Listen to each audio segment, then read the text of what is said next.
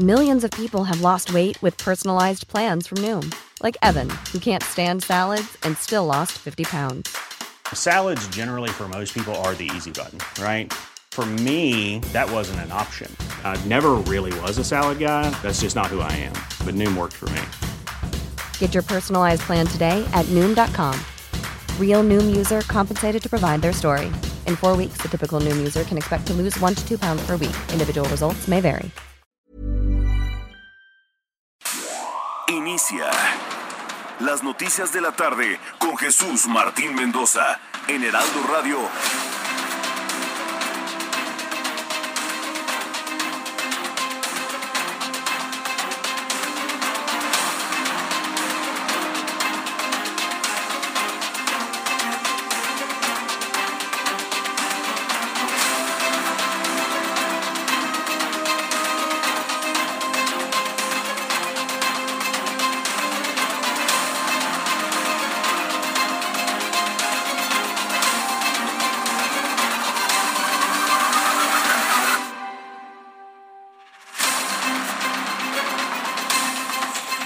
Las seis de la tarde en punto, las seis en punto en el tiempo del centro de la República Mexicana. Señoras y señores, qué gusto que nos estén acompañando ya en esta tarde, tarde de miércoles. Hoy es 19 de enero del año 2022. Bienvenidas, bienvenidos aquí a las noticias de la tarde. A nombre del titular de este espacio, Jesús Martín Mendoza, le doy la más cordial bienvenido a la señal de Heraldo Radio. La frecuencia que usted sintoniza es el 98.5 de FM en el Valle de México. Pero como siempre lo hacemos, saludamos a los que nos escuchan también a lo largo y ancho de la República Mexicana a través de las diferentes frecuencias locales hasta donde tenemos alcance. Eh, Heraldo Radio llegando de norte a sur y de sur a norte, por supuesto. Y eh, están habilitadas nuestras cámaras web, lo estamos haciendo con todas las precauciones, por supuesto, transmitiendo completamente en vivo aquí desde Insurgente Sur 1271, aquí en Torre Carrachi, donde están las instalaciones de Heraldo Media Group. Eh, bueno, fíjese, más de 60 mil nuevos casos de COVID. Esto lo registran los números oficiales de la Secretaría de Salud. Una nueva cifra récord, nueva cifra aquí en nuestro país. Tan solo entre ayer y hoy le platico ¿eh? estos más de 60 mil nuevos casos. Sí, por segundo día consecutivo se rompe el récord de contagios registrados en 24 horas. Mire, 4 millones 495.310 los casos eh, acumulados confirmados hasta hoy. Acumulados 4.434.758. Eh, um, 60.552 casos registrados en las últimas 24 horas. Esa es la nota. Estos 60.552, o el día de hoy, es la nota. Los casos registrados rompiendo récord. Hasta el momento, desafortunadamente, van 302.112 defunciones en nuestro país. Que bueno, eh, en total son 323 defunciones registradas en 24 horas. Los casos activos estimados, 325.234. Personas recuperadas, más de 3.551.283. Eso es la actualización que emite la Secretaría de Salud del Gobierno Federal aquí en nuestro país hasta el corte de la tarde de hoy, que es 19 de enero del año 2022. Eh, empezamos, la verdad, con una tarde bastante movida. En este momento se está registrando un incendio allá en la colonia Coltongo. Vamos a ir hasta el lugar de los hechos con nuestros compañeros reporteros para que nos detallen. Pero mire, la cortina de humo que se está registrando, pues es eh, impactante. Vamos a ver ahorita que estemos ahí en el lugar de los hechos lo que nos platican nuestros compañeros reporteros, el por qué se ha suscitado este incendio en la colonia Coltongo, le repito. Hay movilizaciones por parte del heroico cuerpo de bomberos ya de la capital y también de la Secretaría de Seguridad Ciudadana. Así que pues vamos a estar muy pendientes de lo que ocurra. Mientras tanto, yo lo invito para que esté informado y también actualizado en nuestras redes sociales, arroba Heraldo de México, y nos podemos escribir también en arroba Samacona al aire. Arroba Samacona al aire, ahí nos pueden contactar y también lo invito para que visite nuestra página www.heraldodemexico.com.mx en donde, bueno, pues ahí se está subiendo información de última hora. Lo más actualizado, por supuesto. ¿Eh? Así que vamos a tenerle todos los detalles, todos los detalles en cuanto a noticias esta tarde. Cuando son las 6 de la tarde con 4 minutos, le saluda Manuel Zamacona. Vamos con lo más importante que se ha generado hasta el momento.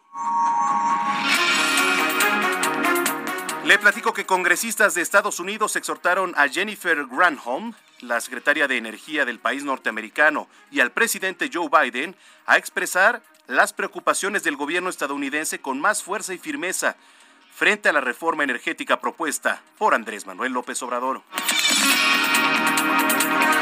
Al presentar una iniciativa para evitar la suspensión en juicios de amparo para que funcionarios ganen más que el presidente, Sergio Gutiérrez Luna, el presidente de la mesa directiva de la Cámara de Diputados, exigió a Lorenzo Córdoba, y siguen, ¿eh? Sigue el dedo puesto sobre Lorenzo Córdoba y también el INE. Bueno, él les dice, les está exigiendo a Lorenzo Córdoba y a Ciro Murayama su renuncia como consejeros del INE. Ya no los van a dejar. Les han puesto el dedo y hasta como un tipo de acoso, ¿eh? se podría decir, porque sí lo han manejado. Entonces vamos a ver, seguramente habrá respuesta por parte de Lorenzo Córdoba. De acuerdo con el Instituto Nacional de Estadística y Geografía, el INEGI, la percepción de inseguridad de los mexicanos aumentó del 64.5% en septiembre al 65.8% en el mes de diciembre, esto según la encuesta trimestral divulgada este miércoles. También déjeme platicarle que el Pepsi Center, ubicado en el World Trade Center, es la sede de vacunación para personas de 18 a 60 años que no acudieron a la administración de la primera o segunda dosis de la vacuna contra COVID-19 para adultos mayores de 60 años que no recibieron la dosis de refuerzo. Esto lo informó Eduardo Clark, titular de la agencia digital de la capital. En otros temas, la Secretaría de Relaciones Exteriores informó que se expedirán actas de nacimiento por reconocimiento de identidad de género y el acompañamiento en la modificación de algunos documentos como por ejemplo el pasaporte, así como papeles para personas no binarias. El presidente de Estados Unidos, Joe Biden, afirmó que va a buscar la reelección como presidente y que tendrá como compañera de fórmula a la actual vicepresidenta Kamala Harris. Bien, ahora sí vamos a ir a las calles de la capital, bastante movimiento. Comienzo contigo, Alan Rodríguez, ¿cómo estás? Adelante. Hola, ¿qué tal Manuel? Amigos, muy buenas tardes. Ya tenemos intensa movilización de los servicios de emergencia en la calzada Coltongo, muy cerca del cruce con Central Sur, en donde en un incendio se está registrando al interior de una bodega en donde se comenta se tenían varias tarimas almacenadas. Los vecinos de la zona ya tuvieron que ser evacuados. Personal de protección civil de la alcaldía de Azcapotzalco se encuentra coordinando esta labor para evitar que se registren daños las viviendas y en los negocios aledaños. Se recomienda a todos nuestros amigos que circulan cerca de este punto, muy cerca del cruce con Calzada Vallejo, que eviten la zona para permitir el pronto avance de los vehículos de emergencia, tanto de la alcaldía de Gustavo Madero como de la alcaldía de Azcapotzalco, que se han aproximado a este punto para brindar el apoyo y controlar este incendio que tiene aproximadamente 30 minutos de haberse registrado. Por lo pronto, Manuel, es el reporte que tenemos. Hasta el momento no se habla de personas lesionadas. Sin embargo, el incendio es de grandes dimensiones. La columna de humo se alcanza a ver desde varios kilómetros antes. Por lo pronto, el reporte. Sí, es lo que estamos viendo aquí en, eh, nuestros monitores que tenemos al interior de la cabina, donde ya en este momento comienzan a laborar personal del heroico Cuerpos de Bomberos de la Ciudad de México. Se ven destrozos, por supuesto. Hay que recordar que eh, pues los desastres más peligrosos son eh, los incendios. Entonces vamos a estar muy pendientes y en comunicación contigo, Alan, para ver qué es lo que dicen ahí las autoridades. Se ve por ahí que haya llegado este Miriam Ursúa, por ejemplo, la secretaria de, de Protección Civil de Riesgos aquí de la capital, alguna autoridad. Del momento se sabe del ingreso de algunos funcionarios sin embargo, ellos se encuentran en estos momentos ya al interior del domicilio en donde se registra este incendio y será cuestión de algunos minutos cuando salgan y nos reporten cuál fue la situación que se presentó y sobre todo esperando las buenas noticias de que este incendio ha sido controlado. Ojalá y así sea. Bueno, estamos en comunicación permanente contigo. Gracias, gracias, Alan. Nos mantenemos al pendiente. Buenas tardes. Buenas tardes. En otro punto de la capital, Daniel Magaña. Adelante, Daniel. ¿Qué tal, Manuel? Muy buenas tardes. Efectivamente, pues eh, fíjate que se, ya lo comentaba, muy movido, se presentan complicaciones vehiculares en la zona de, la avenida Tláhuac y Periférico. Un hecho lamentable que ocurrió el día de ayer, en dos casos separados, Manuel, pues dos eh, ciclistas murieron al ser arrollados por vehículos de transporte de carga uno de ellos en la, calle de Estrella y el otro muy cerca de una plaza comercial en esta zona.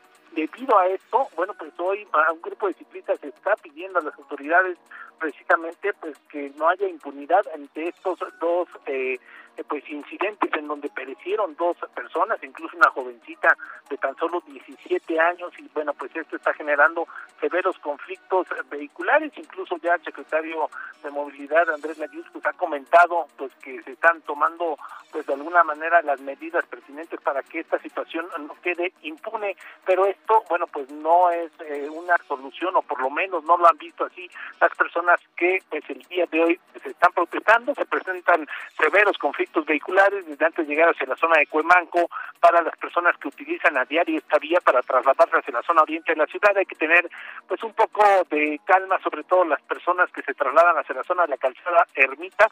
La avenida San Lorenzo esta avenida pues podría serles de utilidad para trasladarse hacia la zona de la calzada Ermita. Es la vía alterna más cercana o un poco más distante. Bueno pues también el eje 3 oriente para evitar esta zona pues debido a este bloqueo esta tarde en la zona suroriente del Valle de México. El reporte, muy buena tarde. Vamos a estar muy pendientes. Te agradezco mucho la información, Daniel. Mantenemos atentos. Atentos, mire, estoy este, regresando y estamos muy atentos a las imágenes de lo que está ocurriendo ahí en la alcaldía Azcapotzalco, en la colonia Coltongo, donde de última hora se registra un fuerte incendio. Y es que, como ya lo bien lo platicaba nuestro compañero Alan Rodríguez, pues la columna de humo se ve impactante.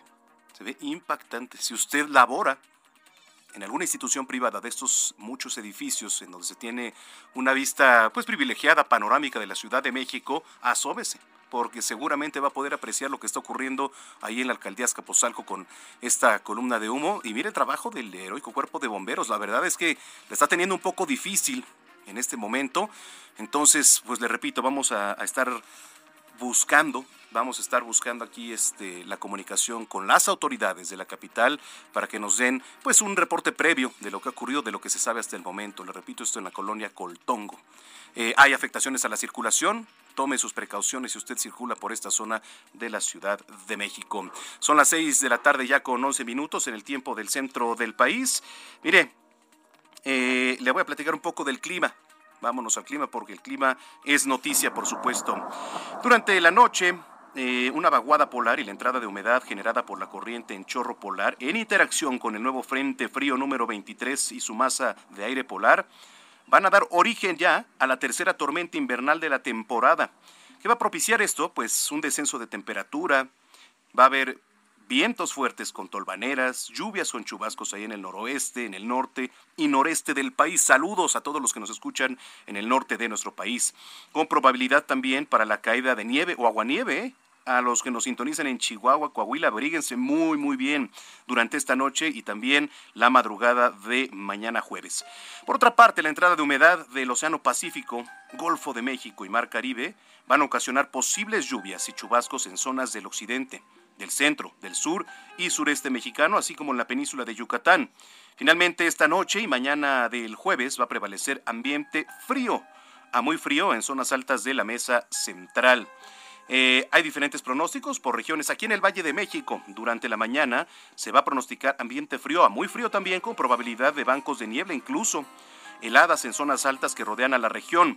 Para el resto del día van a prevalecer condiciones de cielo medio nublado a nublado e incluso con probabilidad de lluvia en la Ciudad de México e intervalos de chubascos en el Estado de México. Viento también de 10 a 20 kilómetros con rachas de hasta 45. En la capital se pronostica una temperatura mínima de 7 a 9 grados y una máxima de 21 a 23. Para la capital del Estado de México, temperatura mínima de 0 a 2 grados y también máxima de 16 a 18. Además de posible caída de nieve y o aguanieve en elevaciones superiores a los 4.000 metros durante la noche de este día y también madrugada del sábado. Tome sus previsiones, más información usted puede ingresar a el Servicio Meteorológico Nacional, que la página es smn smn.conagua.gov.mx.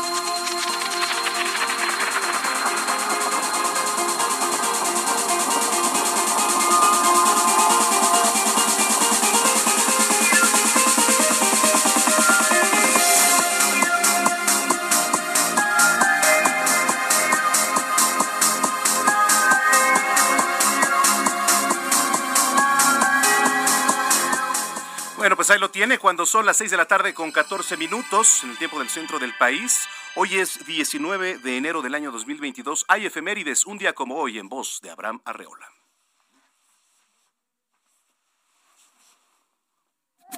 Amigos, bienvenidos. Esto es un día como hoy en la historia 19 de enero 1930. Walt Disney crea la primera versión de Mickey Mouse llamada Mortimer.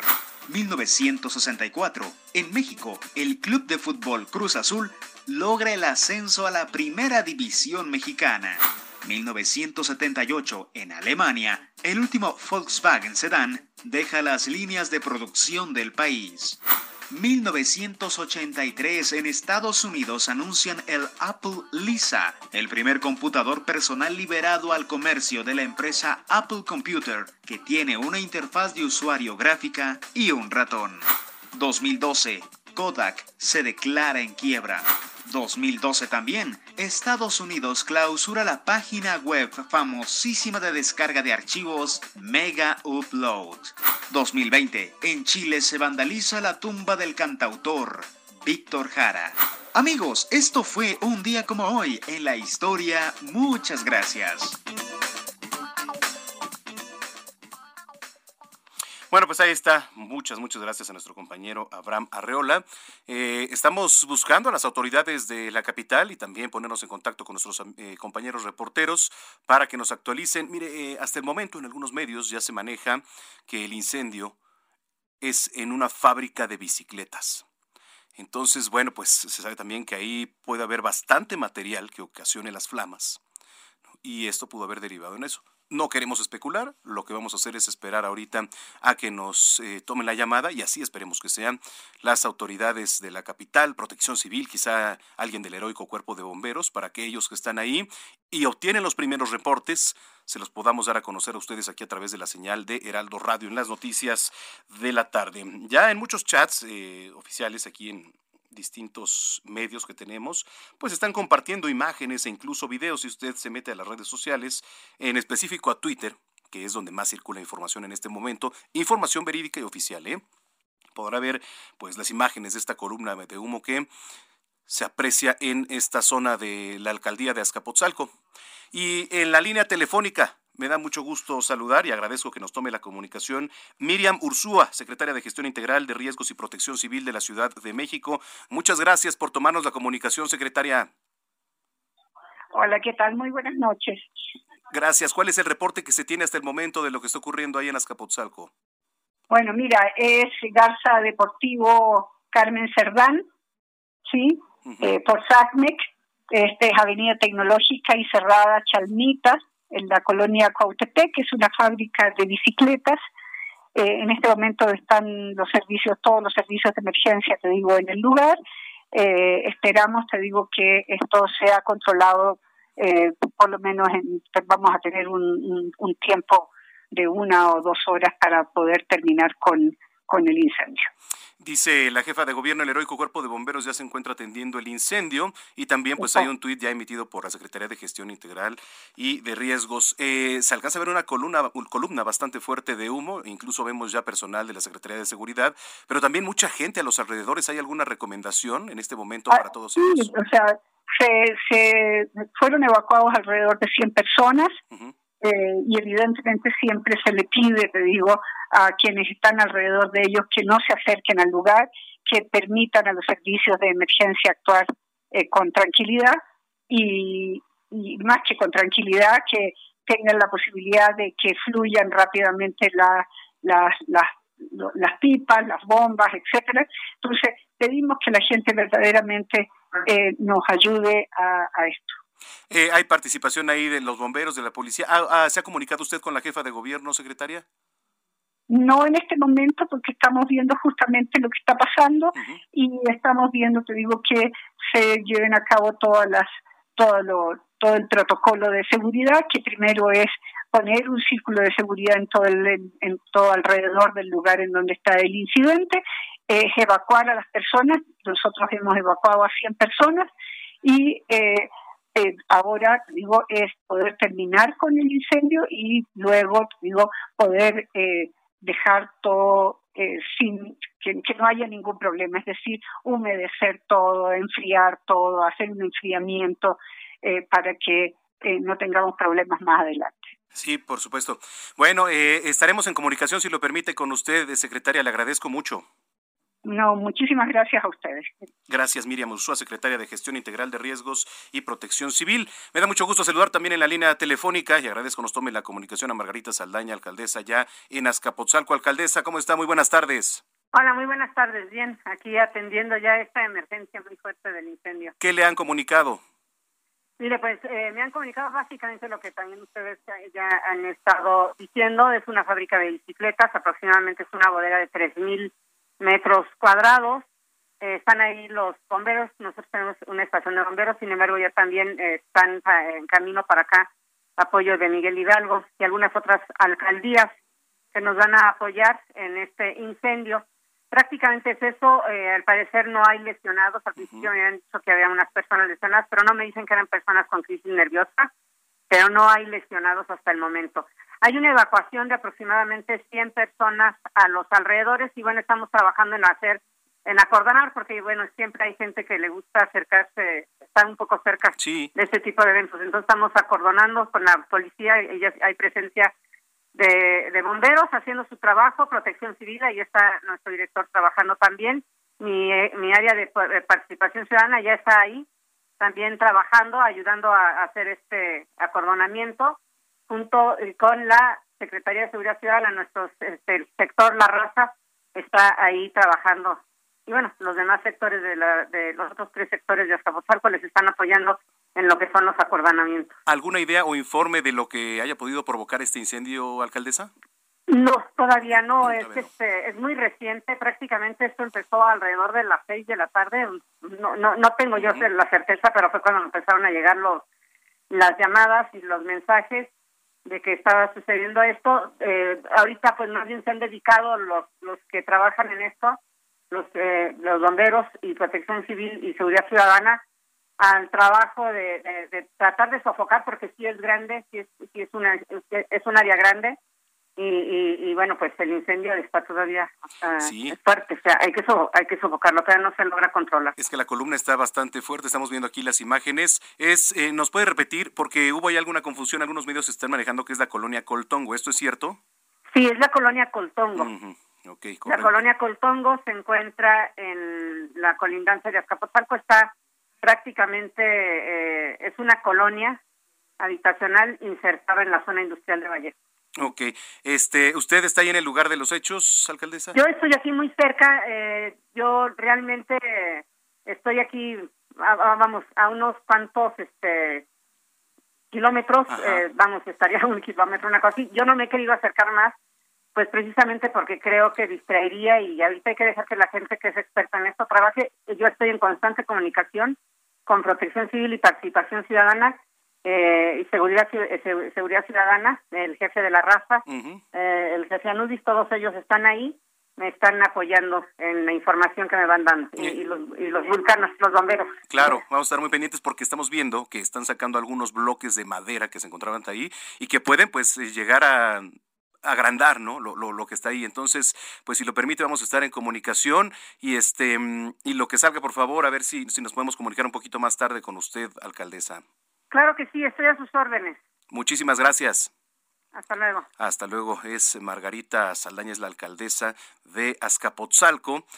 Mire, pues bueno, vaya tarde movida aquí en, en, la zona metropolitana del Valle de México en específico. Ahí, en donde le digo que es esta colonia Coltongo, o alguna confusión, este, un dato erróneo que nos pasaron por ahí de, de protección civil en una confusión, pero yo le confirmo que es la colonia Coltongo, en una fábrica de bicicletas ya confirmado, en donde los bomberos están logrando pues avanzar para sofocar el incendio aquí en la Ciudad de México. Si usted tiene imágenes, si usted está pasando por el lugar, nos está escuchando, encuentra calles cerradas, bueno, pues es por lo mismo por eh, que se está suscitando este incendio. Lo invitamos a tener paciencia, a asesorarse por la policía de tránsito, que bueno, también ya vimos algunas patrullas, motos ahí en los alrededores, en la periferia de este punto, para poder agilizar el tránsito. Mire, regresando, por supuesto que le vamos a dar todo eh, el contexto, vamos a narrar lo que está ocurriendo ahí hasta donde nos dé la información y poder regresar un poco más adelante también, quizá antes de que termine este espacio para hablar con las autoridades. Yo le invito a que se mantenga en contacto arroba Zamacona al aire y arroba Heraldo de México. A visitar la página www.heraldodemexico.com.mx. Ahí vamos a estar subiendo todo el material gráfico que se está desarrollando a esta hora de la tarde. Bueno, pues estamos en las noticias de la tarde. Vamos a ir a una pausa. No le cambie. No le cambie. Soy Manuel Zamacona. Volvemos.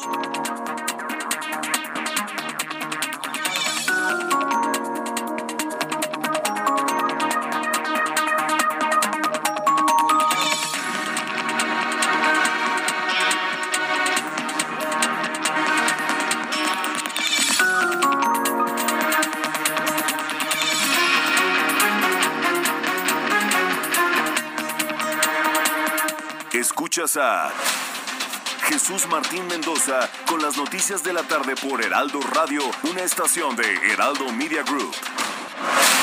Escucha las noticias de la tarde con Jesús Martín Mendoza. Regresamos. ¿Cómo están amigos del Heraldo Radio? Qué gusto saludarlos, tenemos buenas noticias. Desde el lunes 17 empezó la gran semana de la decoración en el World Trade Center Ciudad de México. Es una gran oportunidad para encontrar todo tipo de muebles, decoración, joyería, artesanías, blancos y todas las tendencias para decorar tu hogar. Aquí encuentran diseños exclusivos con precios de fábrica. Además, si quieren invertir para emprender en un nuevo negocio, Decoestilo Expo Decoración y Regalo es la mejor opción ya que tiene las mejores ofertas porque aquí, aquí se compra para vender. Más de 150 empresas con una gran variedad de artículos de decoración, cuadros, tapetes, regalos, textiles, salas, comedores, recámaras y mucho más. Y lo mejor de todo, en un recinto seguro que cuenta con todas las medidas sanitarias necesarias para nuestra tranquilidad. Aún Aún podemos ir, solo hay que registrarse en www.decoestilo.com.mx para obtener el pase gratis. Hay que avisarles a todos. Decoestilo, Expo Decoración y Regalo estará hasta el viernes 21 de enero en el World Trade Center Ciudad de México. No se lo pueden perder. Regresamos contigo, Manuel Zamacona, a las noticias.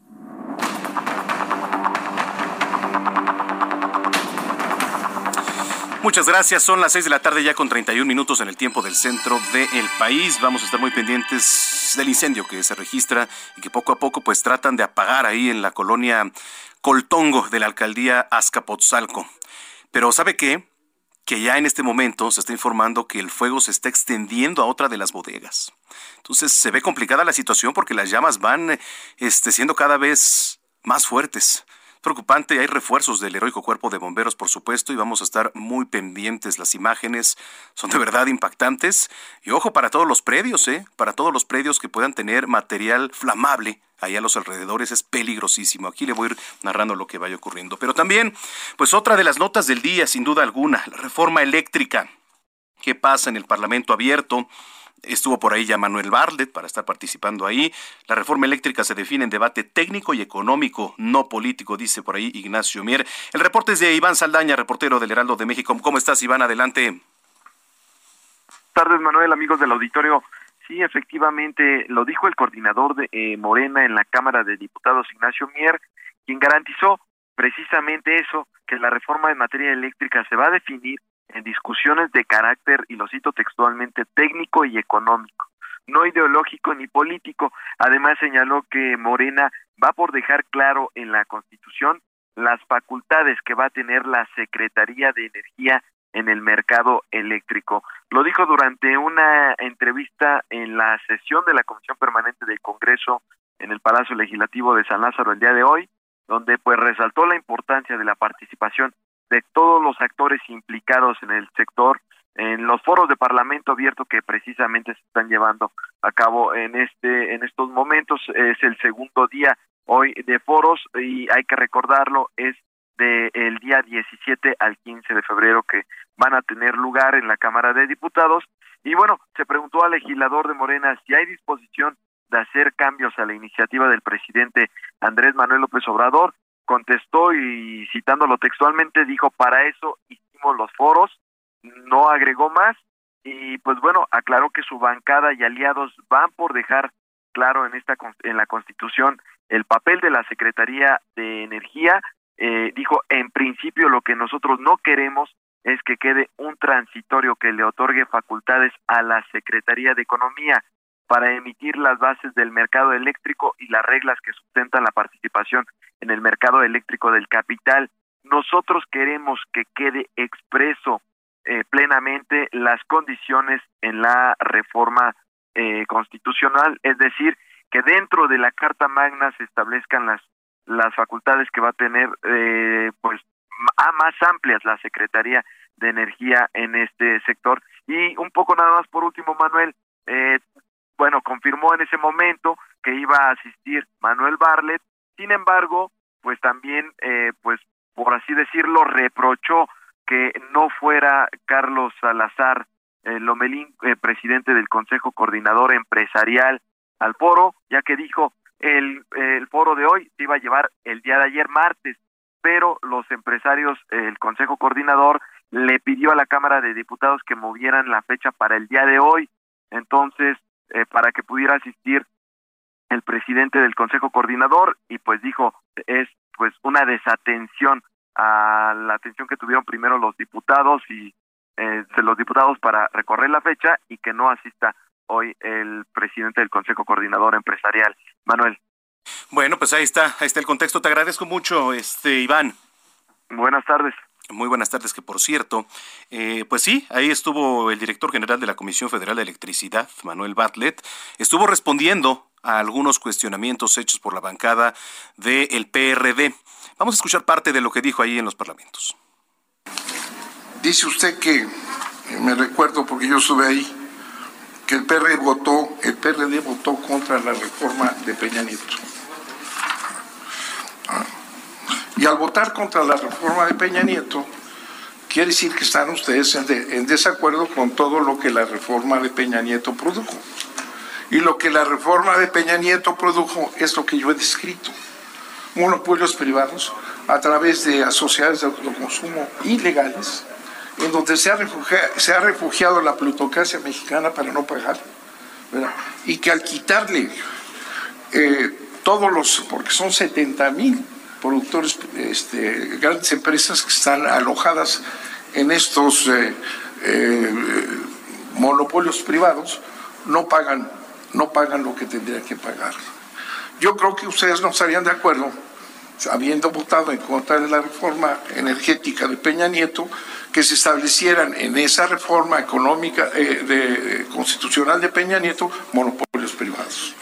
Porque se dice mucho aquí y se comenta que hay que defender la competencia. Bueno, esta, esta reforma no es de competencia, ya se los escribí, es al contrario, una reforma para establecer monopolios en favor de intereses privados. Bueno, pues están las palabras del director general de la Comisión Federal de Electricidad, Manuel Barlet Díaz, quien bueno acudió esta tarde a la Cámara de Diputados para participar, le repito, en uno de los foros del Parlamento abierto sobre la reforma eléctrica. Esto ha escalado y por supuesto también ya ha tenido eco a nivel internacional. Hay una nota que está manejando el país que firma Isabela Cota. Y nada más le voy a leer el primer párrafo para entender un poquito el contexto. Mire, el Comité de Relaciones Exteriores del Senado de los Estados Unidos envió una carta a la Casa Blanca pidiendo que la administración actúe con fuerza en contra de los planes que tiene el presidente Andrés Manuel López Obrador por favorecer a las empresas energéticas del Estado y excluir del sector privado que apuestan por las fuentes renovables. Así la situación. Más adelante le vamos a entrar, por supuesto, al tema con los expertos. Regresamos hasta la alcaldía Azcapotzalco porque, bueno, le pone en contexto que al parecer ya se extendió el fuego y las llamas a una bodega que estaba pegada a esta fábrica de bicicletas y con quien eh, abrimos el programa. Javier Ruiz está ahí en el lugar de los hechos. ¿Qué nos puedes narrar, Javier? Adelante. Hola, Manuel, ¿qué tal? Saludo con gusto, excelente tarde. Pues desafortunadamente, Manuel, no ha sido controlado pues este incendio, desde un inicio pues informábamos de una bodega de bicicletas ubicado justamente a espaldas de la calzada Valleja y el S3 Norte. Desafortunadamente, Manuel, pues este incendio pues ya también se extendió a una bodega que se encuentra ya sobre la calzada Vallejo. A eso está obedeciendo pues toda la movilización de equipos de emergencia y policíacos. Desafortunadamente, Manuel, pues no ha sido controlado. Al contrario, pues está marcando cada vez más y más y más, pues este fuego aquí sobre la calzada Vallejo.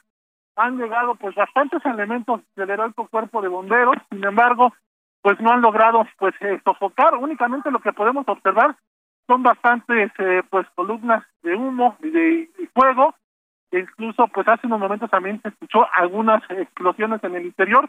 Desconocemos si hay tanques eh, de gas. Las autoridades pues ya cerraron todo este perímetro. Para que tengan una idea, es un, una fábrica de aproximadamente unos 300 metros de ancho por unos 200 de largo, cual pues no han sido controlados. Prácticamente pues son bastantes las llamas que están saliendo en este punto. No alcanzamos a observar esta bodega externa de qué sea, de que de que probablemente puede ser igual de bicicletas.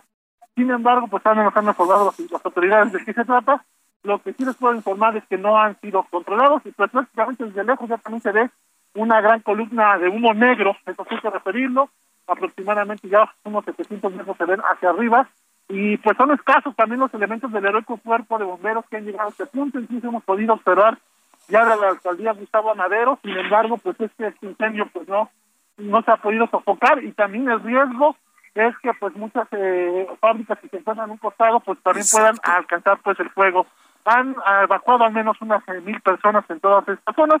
Es una zona totalmente pues eh, de bodegas, de fábricas, zona de industrial y por ello que fueron evacuadas pues todas esas personas. También la calzada Vallejo pues ya fue cerrada en su totalidad desde la zona del eje 4 norte y en dirección hacia el circuito interior. Hay que evitar pues todo este punto también. Muchas personas se están deteniendo a ver qué es lo que sucede y esto también provoca pues problemas para todos los eh, carros bomba que llegan hacia este punto. De momento, Manuel, es el reporte que tenemos. Y lo decías bien, ¿no? Aquí la peligrosidad es que es una zona industrial, ahí en la colonia Coltongo, y ahorita que estábamos viendo aquí los monitores desde tomas aéreas, eh, pues están los techos de fábricas que pudieran estar eh, quizá eh, del mismo tamaño del predio del que en este momento se está incendiando. Ya han alcanzado dos. Mira, lo que podemos ver ahí al interior por algunas imágenes, pues es personal de la Cruz Roja Mexicana, evidentemente del heroico cuerpo de bomberos quienes están trabajando desde hace rato, personal de la Secretaría de Seguridad Ciudadana y te iba a preguntar el personal de tránsito que está a los alrededores porque también mucha gente se pregunta qué es lo que está pasando, se espanta entonces para estar este movilizando la vialidad, ¿no? Sí, hay personal de tránsito, Manuel, apoyando, eh, también personal de protección civil. Eh, sin embargo, Manuel, lo que hemos podido observar, que realmente son pocos los elementos del heroico cuerpo de bomberos que han llegado a este punto. Nosotros nos encontramos justamente en Vallejo, antes del eje 3 norte, uno de los accesos de la segunda bodega que se extendió el fuego, y sin embargo, pues únicamente entró un camión y pues realmente son pocos los, las unidades que están pues llegando. Incluso en estos momentos también yo llegando elementos de la Secretaría eh, Metropolitanos para acordonar pues todo este perímetro, pero sí la, el riesgo y la latente es que pues eh, se extienda este fuego a otras eh, fábricas, como bien lo menciona, son zonas industriales, y lo que de acuerdo, de acuerdo también lo que nos han informado es que hasta el momento no hay personas lesionadas, todos fueron evacuados, sin embargo sí ya se reportan al menos dos bomberos pues levemente intoxicados justamente por inhalar pues este humo humo negro Manuel que podría ser pues de algún algo derivado del petróleo porque pues se ve bastante negro y también pues bastante alto ya tanto la columna de humo como también pues esta columna de fuego, Manuel. Híjole, pues eh, si lo permites, Javier, vamos a estar muy pendientes ahí en, en, contacto permanente contigo. Si sabes cualquier cosa, este, por favor te comunicas a la cabina. Claro que sí, vamos a estar muy atentos, Manuel, y nos permanecemos aquí muy atentos en esta zona de Vallejo. No está además también de invitar a la ciudadanía pues que eviten todo este perímetro, Manuel. Claro que sí, claro que sí. Bueno, eh, el tuit de Claudia Sheinbaum, hasta la, hace unos 10 minutos, eh, se registró a las 6.33 este tuit de la jefa de gobierno, dice, les informo que el incendio que se registra en una fábrica de bicicletas en la alcaldía Azcapotzalco continúa siendo atendido por los servicios de emergencia de la ciudad. Afortunadamente, hasta el momento no se reportan lesionados. El heroico cuerpo de bomberos ya se encuentra atendiendo el incendio y voy a seguir informando. Entonces, bueno, pues vamos a, esperar a ver qué es lo que informan las autoridades. Lo que sí le puedo decir es que las afectaciones serán severas por el tamaño de las llamas y por lo que se está viendo ahí en, en las imágenes. Esperemos que pronto se logre controlar este incendio ahí en la alcaldía Escapotzalco. Aquí no le cambie, vamos a seguir informando. Cuando son las 6 de la tarde ya con 43 minutos, vamos a regresar a la otra nota del día, que es el tema de eh, los foros del Parlamento abierto sobre la reforma eléctrica ahí en la Cámara Baja. Me da mucho gusto saludar a Luis Miguel Martínez Sansúrez, presidente del Instituto Nacional de Administración Pública. Gusto saludarlo, presidente. ¿Cómo está? Muy buenas tardes. Mucho gusto saludarte, Manuel Salmacona. Saludos a ti y a tu audiencia. Gracias. ¿Qué visión, qué espera eh, en los próximos días para los foros de este Parlamento abierto sobre la reforma eléctrica? Debatir a profundidad esta reforma, aunque se dice que es una reforma energética, habida cuenta que sí impacta en directo la cadena de valor del sector de hidrocarburos. Me explico, Manuel. Es decir, estas entidades que en algún momento, que es Petróleos Mexicanos y Comisión Federal, que las que eran este eran empresas, eran productivas y eran del Estado, les pusieron ese nombre y vuelven a ser entidades gubernamentales y la atomización que se hizo de la CFE en 11 empresas, no sé con qué fines de, de negociar directamente con los privados. De ahí se fue a tres órganos o, que le llamaban autónomos, que es la CENACE, el CRE y el CNH, que es la Comisión Nacional de Hidrocarburos, a volverlos a integrar al, al, a la Comisión Federal de Electricidad y el otro a la Secretaría de Energía. Bueno, eh, visto esto, se plantea la Rectoría del Estado en estos foros.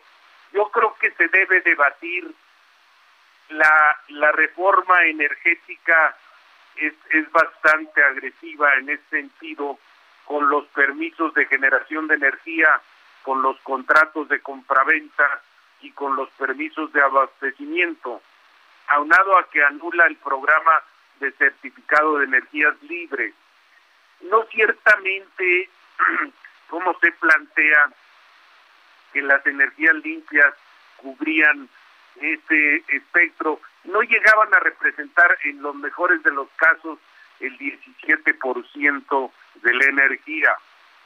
Yo lo que creo es que sí debe negociarse correctamente en respeto a los tratados internacionales y a las inversiones privadas en lo que se refiere a contratos de financiamiento existentes en proyectos de energía, en estrategias de protección y, y, y defensa de la inversión, porque hay instituciones financieras, comerciales y desarrollo en esto, en esta apuesta entonces México tiene que ser un país donde la ley se respete. Entonces, bajo este paraguas de que el Estado debe tener la rectoría del sector energético, Manuel, en ningún país del mundo ha solucionado la privatización de la energía el problema estratégico y de seguridad que representa. Vea cómo está España ahorita, la misma Francia. Claro, los los los eh, recursos hidrocarburos pues, y el gas están caros, pero llega un momento en que en España se plantea entre pagar la luz y comer. Y vamos, España no es un país pobre. Yo lo que creo es que no debe abandonarse como se hizo en la reforma del 13, pero tampoco debe dejarse al garete la inversión tan importante que han hecho empresas privadas. Ahora, eh, hablaba ahorita justamente de, España, ¿no? Eh, hubo muchos puntos a favor, evidentemente también, dicen, de aprobarse la reforma, se evitará un futuro de velas, como en España, y construir uno asegurando. Ahora, la otra, que es el tema de los privados, y eso puede ser de, lo más importante, ¿no? Que se va a dejar de perder, dicen, y subsidiar a privados. ¿no? Por, millones de pesos que deja de despachar en energía, otros tantos millones por la compra de electricidad a particulares. ¿Cómo se ve todo esto? Mira, es que se plantea como si fuera la solución de la energía. ¿Qué es lo que hacía Senate? La primera energía que producía las empresas privadas era la primera en salir, como se llama en los inventarios de contabilidad, primer ingreso, primera salida. ¿Por qué? si entonces la Comisión Federal de Electricidad está en desventaja y tú tienes grandes inversiones y grandes reconocimientos de personal que a nivel mundial tienen la capacidad de producirlo. Voy a esto, por ejemplo, Iberdrola, es decir, ellos te cobraban antes de sacar nace lo que hacía al independizarla es entregarle el certificado de la primera energía, lo que ellos producían es lo que se hacía. Y si se suspendía, porque no era pareja la producción de, de, energías limpias, no la estoy criticando.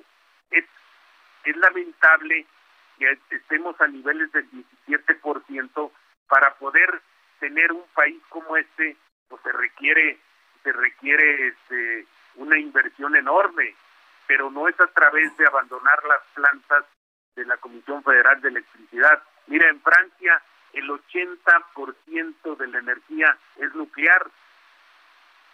Ok, y, mire, ya nada más este, para final el contexto antes de, irnos a la pausa, presidente, ya por ahí este, llegó pues incluso a temas congresistas en Estados Unidos, ¿no? Ya el Comité de Relaciones Exteriores está pidiendo en una carta enviada al Departamento de Estado y el de Energía, que la propia Casa Blanca se pronuncie en contra del Plan de México, pues para excluir del sector a las empresas privadas. ¿Qué opinión tiene de, todo esto también ya con eco allá en Estados Unidos? Esto es lamentable, habida cuenta del Tratado de Libre Comercio en que ahora el teme, el teme que le llaman, que se garantice la inversión privada de los norteamericanos. La mayoría era de las inversiones tejanas. Ve cómo es, es muy productivo redituable y respaldar la opinión. Por ejemplo, nosotros no nos vimos tan afectados con el invierno este de cuando se dio la escasez del gas, más que en el norte. ¿Por qué? Porque teníamos la producción de hidrocarburos. Yo creo que la gradualidad y la certeza en la producción de energía es lo que nos lleva, pero sí se requiere la inversión privada porque solo el gobierno no puede con este sector estratégico. Correcto. Oiga, pues eh, yo le agradezco mucho de verdad que haya platicado con nosotros este análisis y lo permite pues estar en comunicación para entender un poco más a fondo de todo lo que involucran también pues la participación en estos foros de Parlamento abierto en la Cámara de Diputados, presidente. Te lo aprecio mucho, Manuel. Yo estaré el 25 en mi posición. Gracias, gracias. Un abrazo. Más fuerte para ti. Gracias. Es Luis Miguel Martínez Sansúrez, presidente del Instituto Nacional de Administración Pública. Bueno, eh, vamos a regresar ya en este momento hasta la alcaldía Escapotzalco. ¿Por qué? Bueno, pues eh, si usted nos acaba de sintonizar, eh, la pongo, lo pongo en contexto, se registra un fuerte incendio y ahora más, porque se ha extendido a una de las fábricas que estaba justo al lado de la fábrica de bicicletas en donde se desató este incendio en la colonia Coltongo. Javier Ruiz, adelante. Hola Manuel, pues eh, continúan los bomberos llegando a esta zona de fábricas. Ya informamos de este incendio que se registró pues aproximadamente hace 40 minutos sobre la zona de Coltongo, la colonia Coltongo en la alcaldía Escapotalco, pues justamente en la calzada Vallejo, metros antes de llegar al eje 3 norte en la avenida Cuitláhuac.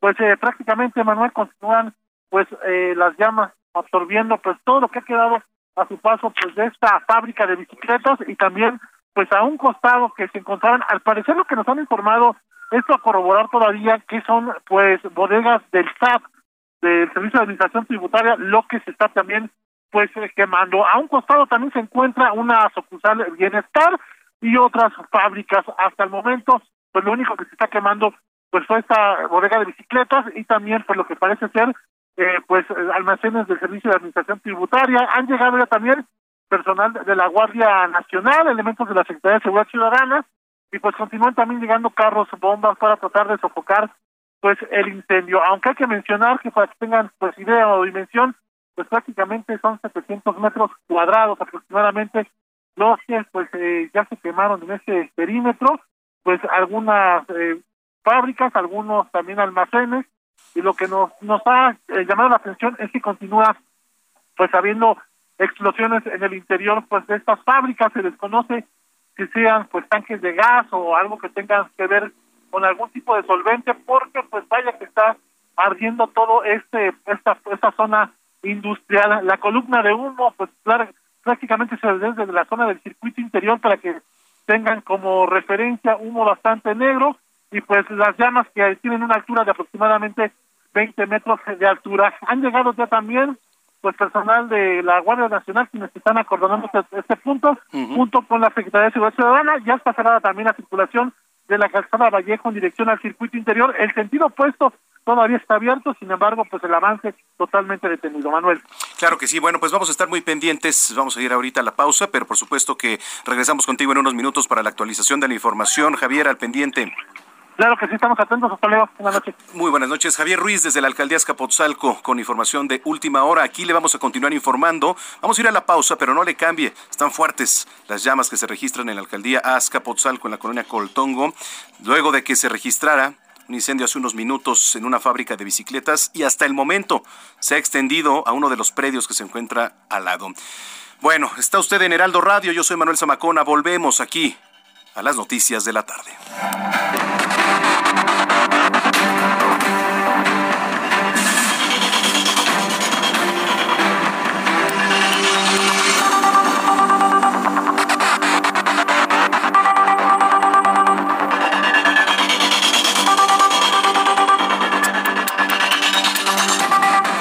Escuchas a Jesús Martín Mendoza con las noticias de la tarde por Heraldo Radio, una estación de Heraldo Media Group. Escucha las noticias de la tarde con Jesús Martín Mendoza. Regresamos.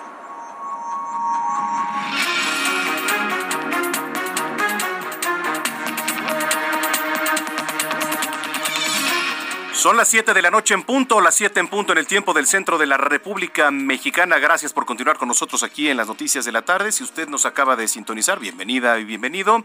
Si ya lo hacía, Gracias, gracias por seguir aquí con nosotros en la frecuencia que es el 98.5 de FM en el Valle de México. Y saludamos a los que también nos escuchan a lo largo y ancho de la República Mexicana a través de las diferentes frecuencias locales de Heraldo Radio hasta donde tenemos alcance. Aquí en nuestras cámaras web podemos seguir la transmisión. Usted lo puede hacer en www.heraldodemexico.com.mx. En algunas ciudades en Estados Unidos también a través de Now Media TV y Now Media Radio nos escuchan. Gracias y saludos a todos los paisanos. Déjeme le narro que en este momento pues están llegando refuerzos de pipas de agua para tratar de sofocar el incendio que se ha registrado aproximadamente a las 6 de la tarde en la colonia Coltongo de la alcaldía de Azcapotzalco. Eh, hay trabajando en este momento bomberos de, de, aquí de la capital, están intentando sofocar este fuerte incendio que además pues se ha expandido a uno de los predios laterales. Y bueno, pues eh, se ve complicada la situación si usted logra ver las imágenes igual que han circulado en redes sociales, sobre todo las impactantes imágenes aéreas, ¿no? Podemos ver que, bueno, pues calcinado está por completo los predios en donde está teniendo afectación estas llamas que, bueno, pues no sabemos por dónde, la verdad, pueda sofocarse en próximos minutos el incendio. Ojalá, ojalá se haga y de verdad deseamos que, que no haya lesionados, todo que no haya personas con afectaciones. Entonces, bueno, pues vamos a seguir informando aquí a través de estos micrófonos, cuando también pues le platicaba de lo que ha ocurrido con el aumento exponencial de contagios de COVID-19 y ya este miércoles se confirmaron 4.495.000 Mire, 4.495.310 casos, pero aquí la nota es que fueron pues un nuevo récord, 60.552 más ahora en las últimas 24 horas. 323 nuevas defunciones por COVID-19. Vamos a seguirnos cuidando. No hay que salir a la calle sin cubreboca, protéjase. Si puede, lleve su gel antibacterial y trate de evitar reuniones masivas, por favor. Bueno, vamos a ir ya en unos minutitos con nuestros compañeros reporteros a las calles de la capital. Y mientras tanto, cuando son las 7 de la noche con dos minutos, lo invito a que esté informado, arroba Samacona al aire, a nombre del titular de este espacio, Jesús Martín Mendoza le agradecemos mucho su preferencia. Vamos con lo más importante generado en las últimas horas. Le platico que Luis Miguel Martínez, presidente del Instituto Nacional de Administración Pública, informó en entrevista con el Heraldo Radio que el gobierno federal no puede económicamente con la gestión de la generación de energía en nuestro país, por lo que necesita la inversión privada, sobre todo respetando los acuerdos del TEMEC, porque en México debe respetarse la ley. Para el presidente del Instituto Nacional de Administración Pública, es lamentable que en nuestro país las energías limpias solo representen el 17% del total. Debe negociarse correctamente en respeto a los tratados internacionales y a las inversiones privadas en lo que se refiere a contratos de financiamiento existentes en proyectos de energía, en estrategias de protección y defensa de la inversión, porque hay instituciones financieras, comerciales y desarrollo. Entonces México tiene que ser un país donde la ley se respete. Entonces, bajo este paraguas de que el Estado debe tener la rectoría del sector energético, Manuel, en ningún país del mundo ha solucionado la privatización de la energía el problema estratégico y de seguridad que representa. La Secretaría de Salud informó que se alcanzó una nueva cifra máxima en materia de contagios de COVID-19 en México en menos de 24 horas, porque se contabilizaron 60.552 nuevos casos de esta enfermedad, con lo que se acumulan 4.495.310 contagios. En materia de defunciones se registraron 323 para alcanzar la lamentable cifra ya de 302.112 personas que perdieron la vida a causa del coronavirus. Los casos activos estimados son de 325.000 234. Esto lo revela la Secretaría de Salud. El informe epidemiológico semanal de la Organización Mundial de la Salud, la OMS, informó hoy que la variante Omicron del coronavirus, causante del COVID-19, descubierta a principios de noviembre, ya está presente en un 71.9% de los casos analizados en los últimos 30 días por la red global de laboratorios GSAID. Le platico que la sala del Tribunal Electoral del Poder Judicial de la Federación ordenó a la Fiscalía General de la República abrir al Instituto Nacional Electoral los expedientes del caso de Emilio Lozoya y de Odebrecht, esto para que puedan fiscalizar los recursos de la campaña de Enrique Peña Nieto pertenecientes a 2017. En un asalto a una combi que circulaba por la carretera México-Texcoco en el Estado de México, otra vez, perpetrado por tres delincuentes, se llevaron carteras, celulares pertenecientes a los pasajeros. Eh, pero lo que más indignó a los usuarios de redes sociales donde fue difundido el video fue que los asaltantes se llevaron una bolsa de papas fritas, ¿dónde cree? De una pasajera. Así fue lo que más causó indignación. Lo que más debe causar indignación es que estas notas las damos todos los días y como siempre le repito aquí, todos los días damos este tipo de información y no hay operativos para disuadir este tipo de delitos en el Estado de México. No existen recursos económicos para concretar el proyecto del Mexicable en Naucalpan para el recorrido de la zona alta del municipio de Mexipuerto de Cuatro Caminos. Esto lo aseguraron regidores y diputados locales. El Mexicable, que fue anunciado por el gobierno estatal para iniciar su construcción en 2019, requiere de una inversión estatal estimada por 4 mil millones de pesos de manera inicial, pero que podría elevarse hasta los 20 mil millones de pesos. Una niña venezolana de 7 años falleció ahogada al tratar de cruzar el río Bravo. Autoridades mexicanas encontraron el cuerpo en el municipio de Acuña, estado de Coahuila. Esto según lo detalló el gobierno de Estados Unidos. La patrulla fronteriza estadounidense había avisado sobre una menor de edad desaparecida en el límite entre ambas naciones. En más de internacionales, el Departamento de Policía en Alemania investiga 12.000 casos de una supuesta falsificación de la expedición de certificados de vacunas contra COVID-19, cifra que incrementó después de que en diciembre las autoridades alemanas impusieron nuevas restricciones para las personas que no se vacunan. Una mujer musulmana fue sentenciada a muerte en Pakistán hoy tras ser acusada de enviar textos blasfemos y caricaturas del, profeta Mahoma a través de WhatsApp. La corte del país surasiático pues está castigando duramente los actos que pueden ser considerados como un ataque contra la religión.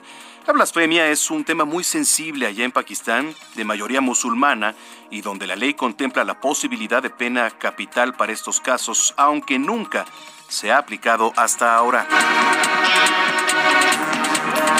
Regresamos a las calles de la capital. Vamos directamente hasta la zona del incendio allá en la colonia Coltongo, en la alcaldía Escapotzalco. Javier Ruiz.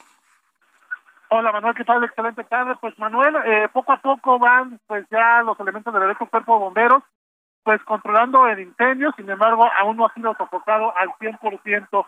Continúan llegando carros de bomba a este punto, ya han llegado al menos cinco más de ellos. De un instante informábamos que solo había un vehículo bomba y es por ello que prácticamente las llamas estaban abarcando pues esta estos almacenes de acuerdo a lo que nos han informado pues donde se almacenan papelería del Servicio de Administración Tributaria, es exactamente sobre la calzada Vallejo y afortunadamente pues ya continuaron llegando bomberos también de otras alcaldías a sofocar pues este incendio. Está resguardado ya por elementos de la Guardia Nacional, elementos de la Secretaría de Seguridad Ciudadana y al menos tenemos a la vista entre 20 y 30 bomberos pues tratando de pues sofocar los, el incendio en la parte trasera de la otra fábrica de bicicletas que también pues tocó totalmente pues eh, quemada.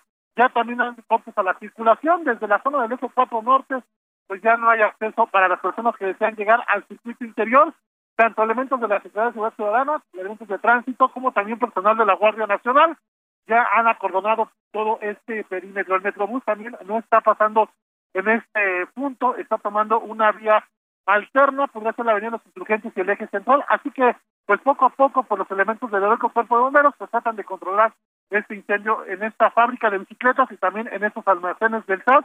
Sin embargo, pues sí reiterar que aún no ha sido controlado en su totalidad, un incendio que comenzó cerca de las seis de la tarde y que prácticamente pues ya abarcó una hora. A un costado ya les informábamos, hay un banco bienestar y también otras fábricas, sin embargo, afortunadamente estas llamas no han abarcado pues este perímetro y mencionar que también pues ya se evacuaron todo el personal tanto de estas fábricas como las fábricas aledañas y hasta el momento pues afortunadamente no se reportan personas lesionadas. De momento, Manuel, el reporte que tenemos. Y lo decías bien, este Javier, la verdad es que vemos evacuar a bastantes personas por el miedo, recordando lo que también nos platicabas, que es una zona pues industrial ahí en la colonia Coltongo, entonces pues quizá hay un poco más de riesgo de, que las llamas se pudieran extender. Entonces, pues vamos a estar pendientes. Ya hay personal incluso preparado ahí. Vemos gente del ERUM, de la Cruz Roja Mexicana. Esperemos que no haya personas lesionadas, que hasta el momento se descarta, ¿verdad? Afortunadamente, todo lo que nos han referido no hay personas eh, lesionadas. No sabemos si todavía algún bombero resulte intoxicado. Sin embargo, bien lo mencionas, hay personal del Escuadrón de Rescate y Urgencias Médicas, también personal de la Cruz Roja Mexicana, que han llegado pues en caso de ser eh, requeridos, afortunadamente no. Sin embargo, pues sí hay que tener contemplado que son una zona, como bien lo mencionas, industrial, y pues la mayoría de ellos pues cuentan siempre con tanques grandes de gas, de gas natural, incluso pues en algunas fábricas todavía hay bastantes solventes con los que se trabaja, algo que pues he mencionado desde un principio, pues eh, es fuego bastante denso, y una columna de humo también en color negro. Cuando se quema otro tipo de cosas, pues entre sale entre gris y blanco, en estos momentos sale totalmente negro el humo, como si se quemaran llantas. Probablemente hay algún tipo de solvente, algún tipo de algo flamable, por lo que se está registrando en este punto.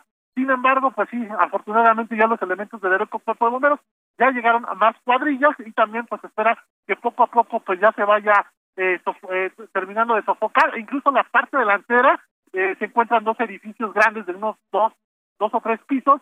Ya prácticamente pues esta zona ya fue afortunadamente pues controlada, sin embargo todavía lo que es la parte central y lo que da a espalda de la fábrica de bicicletas y de estos almacenes todavía se ve pues todavía hay algunas eh, pues eh, columnas de llamas 20 30 metros y por supuesto también pues eh, la intensa eh, densa flama que está en ese punto y también la densa columna de humo que se está registrando en toda esa zona de la calzada Vallejo Manuel Vemos llegar, por cierto, ya a elementos de, mira, por lo que se ve aquí es del ejército mexicano, ¿eh? del plan DN3E, porque traen incluso ahí los, este, pues los gafetes que se colocan en color amarillo del ejército, sí, sí es elementos del ejército mexicano ya en este momento llegando, pues para auxiliar ahí en lo que se pueda, y esto habla de lo fuerte que se está registrando el, incendio. Entonces, mira, pues te vamos a pedir eh, estar al pendiente, muy pendiente. Si hay alguna autoridad a quien, con quien podamos hacer contacto, Javier, este, pues te pido que a ver si te comunicas a cabina para también actualizar si ellos tienen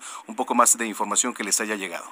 Claro que sí, eh, incluso nos han mencionado que se espera la llegada de Miriam Ursúa, la secretaria de Protección Civil, y lo refieres, el personal del plan de N3 se encuentra en la espalda, en la, lo que es eh, la calle de Coltón, en la zona trasera donde inició el, fuego, y en la parte trasera donde están las eh, estas zonas del SAT, estas eh, almacenes, es donde ha llegado la Guardia Nacional, Manuel.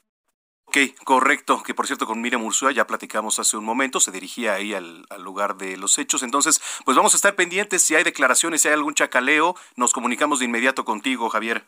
Claro que sí, estamos atentos, Manuel. Muchas gracias, gracias Javier Ruiz, que pues desde que comenzó este incendio está en el lugar de los hechos. En otro punto, Daniel Magaña, adelante Daniel.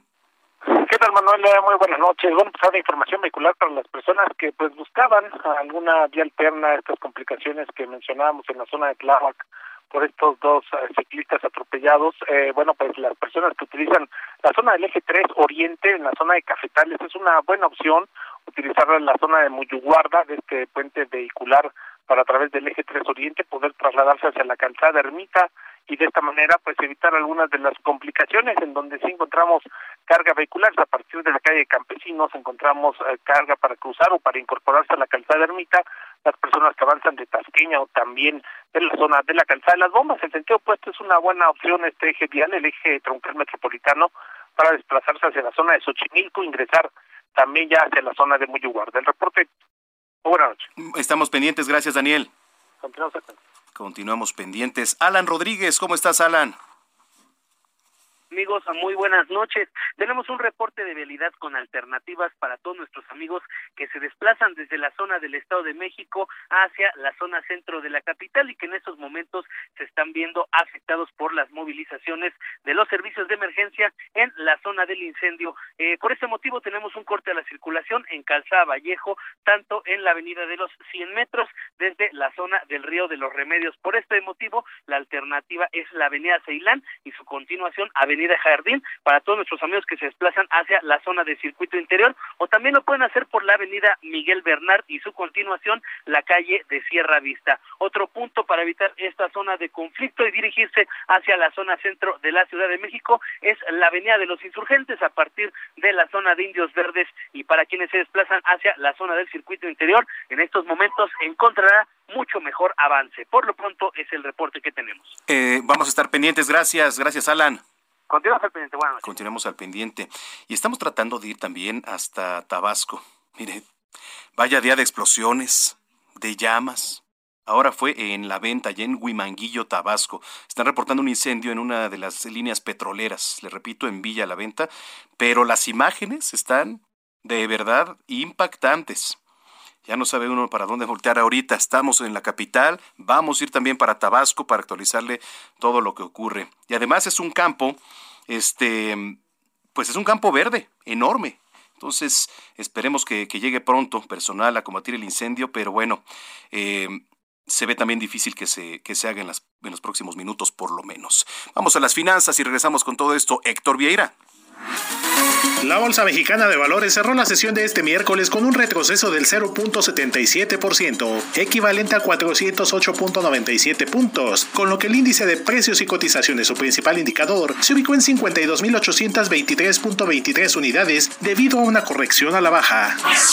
En Estados Unidos, Wall Street cerró con pérdidas generalizadas luego de que el Dow Jones retrocedió 339.82 puntos para quedarse en 35.028.65 unidades. Por su parte, el Standard Poor's se dio 44.35 puntos que lo colocó en 4.532.76 unidades. En tanto, el Nasdaq restó 166.64 puntos para situarse en 14.340.25 unidades.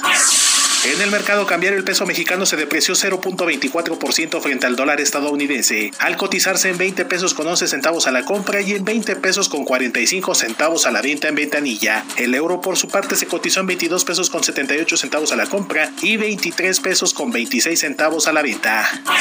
El Instituto Mexicano para la Competitividad advirtió que la reforma eléctrica del Ejecutivo Federal podría implicar un sobrecosto de 512 mil millones de pesos para la Comisión Federal de Electricidad. Esto para poder generar y suministrar la energía eléctrica que demanda el país. Las calificadoras Fitch y Moody's ubicaron en revisión negativa o a la baja las calificaciones de Banamex. Esto tras el anuncio del grupo financiero estadounidense Citigroup de vender esta filial en México, al analizar rubros como la incertidumbre, su capacidad para mantener la calidad de sus activos, rentabilidad, entre otros. La Asociación de Bancos de México afirmó que más allá de la nacionalidad de los grupos interesados en adquirir Banamex, estos deberán contar con las capacidades técnicas y de gestión que garanticen el éxito de la transacción, y reiteró que esta venta no corresponde a las condiciones locales, sino a una redefinición del negocio de Citigroup. La Comisión Nacional del Sistema de Ahorro para el Retiro dio a conocer que las utilidades de las 10 principales afores que operan en el país disminuyeron 5.4% a tasa anual al final del 2021, lo que representa un saldo de 14.606 millones de pesos, con lo que rompió una racha de dos años consecutivos con crecimientos. Informó para las noticias de la tarde Héctor Vieira. Son las 7 de la noche, ya con 18 minutos en el tiempo del centro del país. Vamos a regresar, por supuesto, ya en unos minutos hasta la alcaldía Azcapotzalco, pero eh, quiero platicar y me da mucho gusto saludar en la línea telefónica a Ana Elena Malet. Ella es profesora y curadora de arte independiente de la Escuela de Arquitectura, Arte y Diseño del TEC de Monterrey. Profesora, qué gusto saludarte. Muy buenas, muy buenas noches. Hola Manuel, buenas noches. Gracias por tomarnos la comunicación. Bueno, pues hay polémica, hay polémica que se ha suscitado por el futuro de este acervo cultural mexicano en manos de Banamex. ¿Qué pasa? ¿Debe de ir a un privado, al gobierno? ¿Cómo ve la situación? Eh, pues eh, yo creo que ni debe de ir a un privado, ni debe de ir al gobierno. Yo confío en que la gente, los compradores, quienes sea que sean, eh, quienes quiera que sean, que vayan a comprar Banamex, se den cuenta que están comprando no solo un banco, sino una visión y una misión, y esa misión, pues finalmente es la de generar riqueza, y la riqueza no se genera solamente teniendo un banco y generando riqueza de los ahorros de los mexicanos, sino también generando pensamiento, generando proyectos culturales, generando cultura visual, generando reflexiones y, ¿por qué no?, solaz y entretenimiento para la gente, que es lo que ha hecho Fomento Cultural Banamex desde hace 40 años. Estaba leyendo eh, pues algunas de las notas también que salían. Eh, decían expertos quizá también que podría ser en alguna institución privada en donde eh, se gestione mejor este acervo. Pero bueno, al, ¿alguna sugerencia, algo que, que desde su pues perspectiva y experiencia? Sí, o sea, yo yo quiero dividir la colección de Banamex o el acervo de, de Fomento Cultural Banamex en tres secciones, que es muy difícil que esas tres secciones las opere ni el Estado ni un privado. Una obviamente es la colección, la colección de arte o las colecciones de arte, que algunas de ellas son, eh, algunas de las piezas dentro de esas colecciones son monumento nacional, por ende no pueden ni venderse, ni o, sí venderse, pero no fuera de México, ¿no? Eh, entonces, obviamente estoy hablando de pintura, escultura, eh, el, trabajo de caballete de los grandes muralistas, eh, la, colección de eh, pinturas de viajeros del siglo XIX, de, de, pintura virreinal. La otra parte son los edificios, los inmuebles, como el Palacio de Iturbide, eh, el Palacio de Valparaíso, eh, ahí a unas cuadras del Palacio de Iturbide, eh, la Casa Montejo, ¿no? Estos palacios que se han restaurado o estas casonas señoriales que se han restaurado para hacer ciudad, para revivir los centros históricos y convertirse en eh, entidades culturales y generar ahí exposiciones y programas culturales. Y la otra parte que yo veo eh, en riesgo y, que para mí sería lo más doloroso y lo más eh, trágico perder sería la parte de los programas. Uno de esos programas derivó en una colección que es el de grandes maestros del arte popular mexicano e iberoamericano que son estas colecciones de arte popular, pues que no están ni catalogadas, ni son monumento nacional, ni, ni realmente hay alguien que valore eh, desde, por ejemplo, el, Estado no tiene un, museo de artes populares con una colección que exhiba de manera permanente, está solo el Museo de Culturas Populares.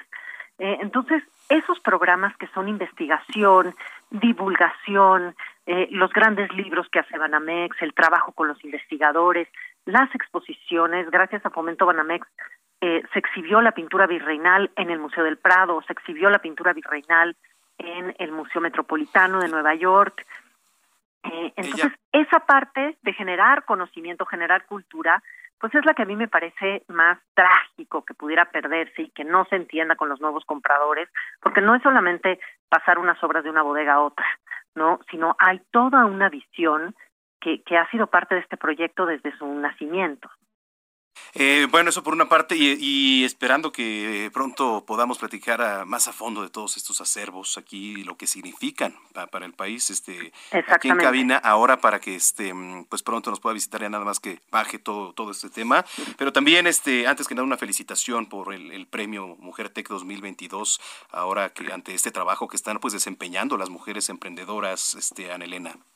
Muchísimas gracias, la verdad estoy muy conmovida y emocionada Hace tres años soy eh, profesora distinguida de la Escuela de Arquitectura, Arte y Diseño eh, y, me parece muy importante que desde el TEC se esté resaltando el trabajo de las mujeres exatex dentro del TEC, maestras del TEC, eh, ¿no? creo que es muy importante que hoy las mujeres tengamos voz, que tengamos, ya tenemos voto, pero que tengamos voz, que seamos escuchadas, que nuestro trabajo se ponga en, en la mesa ¿no? Y, y, que podamos ser ejemplos, si es que se puede ser ejemplo para nuevas generaciones. Por supuesto. Este, ¿Qué representa para ti? ¿Qué mensaje puedes dar a, todas aquellas mujeres que nos vienen escuchando también a través de este espacio, Elena? Pues eh, me, me, entusiasma y como dije, me conmueve que mi propia comunidad, que es la comunidad TEC, me, me reconozca, eh, que reconozcan además entre todas estas categorías importantes eh, la gestión cultural, el arte y la gestión cultural, que es parte, como decía, ahora hablando de Fomento Banamex, es parte esencial de, generar eh, un florecimiento humano, una transformación, eh, y, sería lo que tiene que acompañar al ser humano en toda su vida, ¿no? Para tener una visión más humana, incluso ciudadana, desde el punto de vista del, del buen hacer todos los días. Bien, vamos a ir a la pausa. Te mandamos un gran abrazo y te agradecemos mucho que hayas platicado con nosotros. Muchísimas gracias, Manuel. Que tengan buena noche. Gracias, es Ana Elena Malet, curadora de arte con diversas distinciones y reconocimientos a nivel internacional. Regresamos. Escuchas a Jesús Martín Mendoza con las noticias de la tarde por Heraldo Radio, una estación de Heraldo Media Group. Escucha las noticias de la tarde con Jesús Martín Mendoza. Regresamos. Son las 7 de la noche con 30 minutos, las 7 con 30 en el tiempo del centro del país. Gracias por continuar con nosotros aquí a través de la señal de Heraldo Radio. Ustedes están en las noticias de la tarde. Bueno, la Guardia Nacional ya está resguardando la zona donde se registra este pues yo no sé si catalogarlo ya como devastador incendio por las imágenes que nos han presentado. Vamos a ver qué es lo que hay de saldo final. Esperemos que de verdad pronto se logre controlar porque pues comenzó en una fábrica de bicicletas en la alcaldía Escapotzalco, en la colonia Coltongo. Pero pues recordando que es una zona industrial, se ha extendido a otros predios que están junto en muchas fábricas, ¿no? Quizá materiales hay muy flamables. Entonces, bueno, pues las imágenes, eh, tanto en medios de comunicación, en la televisión, aquí a través de las redes sociales, cuentas este, auténticas, han dado a conocer lo que está ocurriendo. Trabaja, por supuesto, en este momento el heroico cuerpo de bomberos. Vamos a tratar de contactar al director para ver si si nos puede atender la llamada. Entendemos que está eh, en acción, sin embargo, ellos son los que tienen las cifras y eh, lo que usted puede saber de fuentes oficiales. Eso es muy importante, que se informe a través de las fuentes oficiales. También tratando de hacer contacto con la alcaldesa, con Margarita Saldaña, para que nos actualice de alguna u otra manera qué fue lo que pudo haber provocado este incendio, qué es lo que se va a hacer en próximos minutos. Y bueno, eh, también platicábamos hace unos minutos con la secretaria Miriam Ursúa, secretaria de Gestión Integral de Riesgos y Protección Civil aquí en la capital, que nos decía que el número de evacuados de, predios contiguos es de 200, ahorita evidentemente ascendería a mucho más. Le agradezco mucho que me, tome, que me tome la llamada en este momento Margarita Saldaña, alcaldesa de Azcapotzalco. Alcaldesa, gracias otra vez por tomarnos la llamada. Muchas gracias, Manuel. ¿Qué, qué, cuál es el informe que se tiene hasta el momento? Vimos que ya se ha extendido un poco este, este incendio. El informe que tenemos, bueno, pues es, los bomberos siguen tratando de sofocar el fuego. Eh, como les digo, están trabajando en sofocarlo en donde se inició, por una parte, pero por la otra están también trabajando en que no se extienda hacia más bodegas. Eso es lo que se está haciendo en este momento. No tenemos lesionados, hasta el momento no hay un reporte de lesionados. se ha evacuado la zona y prácticamente todo está ya con personal de bomberos, protección civil, están aquí seguridad ciudadana y bueno, pues ya se hizo una ruta para que las pipas que nos han enviado de diversas alcaldías, bueno, pues eh, puedan acceder y estar apoyando a los bomberos. En eso estamos. Ok, correcto. Esta zona, estamos viendo, es de, de fábricas, de, de este industrial, por así decirlo. ¿Corre peligro? ¿Mandé? ¿Corre peligro esta zona tratándose de, de una zona que quizá es, es un poco industrial, alcaldesa? Es, eh, es una zona que sí tiene cerca eh, lugar, eh, ahora sí que casas, zona habitacional, pero no es tan poblada como una, ahora sí que como cuando eso sucede en una zona habitacional. Es una zona mezclada, industrial. Entonces, eh, eso ya se, eso nos ayuda mucho, pero además, casi casi lo primero que se hizo cuando empezó el incendio fue evacuar más de 100 personas y acordonar la zona para que no se acercaran. Ok, y en cuanto a las pipas de agua, ¿son suficientes? ¿Alcanzan en este momento? Nos han llegado prácticamente de, eh, de todas las alcaldías y siguen reportando que nos van a llegar más. Ya de las más lejanas, pronto llegaron aquí las de Miguel Hidalgo, Cuauhtémoc, este, Álvaro Obregón ya llegó, aunque es bastante lejos, ya llegó Álvaro Obregón. Miguel Hidalgo estaba aquí, Gustavo Madero, que también es chino, llegaron aquí, Guajimalpa viene en camino. Y nosotros tenemos habilitados, por si se necesita, los pozos de Mecuaya y de Faja de Oro para que si se necesita las pipas vayan y se recarguen y no tengan que hacer un recorrido largo. ¿Ha tenido comunicación con el jefe Vulcano, con Juan Manuel Pérez? Eh, no, con él no, pero sí con la gente de bomberos que está aquí con nosotros, el de Azcapotzalco, nosotros tenemos nuestra propia estación de bomberos. Ok. Y bueno, con ellos ya, ya tuvimos aquí comunicación. ¿Qué le, qué le dicen? Este, ¿Se ve todavía Pues, este, difícil la situación? Eh, ellos, eh, bueno, pues ellos me dicen lo que ya les he comentado, que están trabajando en dos frentes, en confinar el fuego y en evitar que se expanda. Bueno, vamos a estar muy pendientes. Yo le agradezco mucho nuevamente que haya platicado con nosotros porque vemos las imágenes. Eh, evidentemente, pues siguen llegando estas pipas de agua y esperemos que este esto pues no acabe eh, en tragedia. Y lo más importante, y nada más escucharlo de su voz, no hay lesionados ni personas fallecidas hasta el momento. No, hasta ahorita no hay reporte de lesionados. Bueno, pues le agradezco mucho, alcaldesa. Muchas gracias, Manuel. Gracias, Margarita Saldaña, alcaldesa ya en Azcapotzalco. Vemos las imágenes, pues sí. Eh, mire, lo más importante es eso. Lo más importante es que hasta el momento no se, no se registran personas eh, fallecidas ni tampoco personas lesionadas por este incendio. Bueno, eh, rápido, vamos a ir a, a otros temas. Me da mucho gusto saludar aquí, como cada miércoles, a mi querido amigo Mariano Rivapalacio con Bienestar H. ¿Cómo estás, Mariano? Querido Manuel Zamacona, un gusto saludarte esta noche. Bien, afortunadamente, bien. Gracias, amigo. Muy buenas noches a todos en el Heraldo Radio. Fíjate que esta noche, Manuel, voy a compartir contigo y con la gente que nos está escuchando información interesante sobre el estudio Cambio Climático en México, recomendaciones de política pública para la adaptación y resiliencia del sector pesquero y acuícola. Y el principal desafío ambiental, Manuel, el principal desafío ambiental más importante que tiene nuestro país en este tiempo es el cambio climático.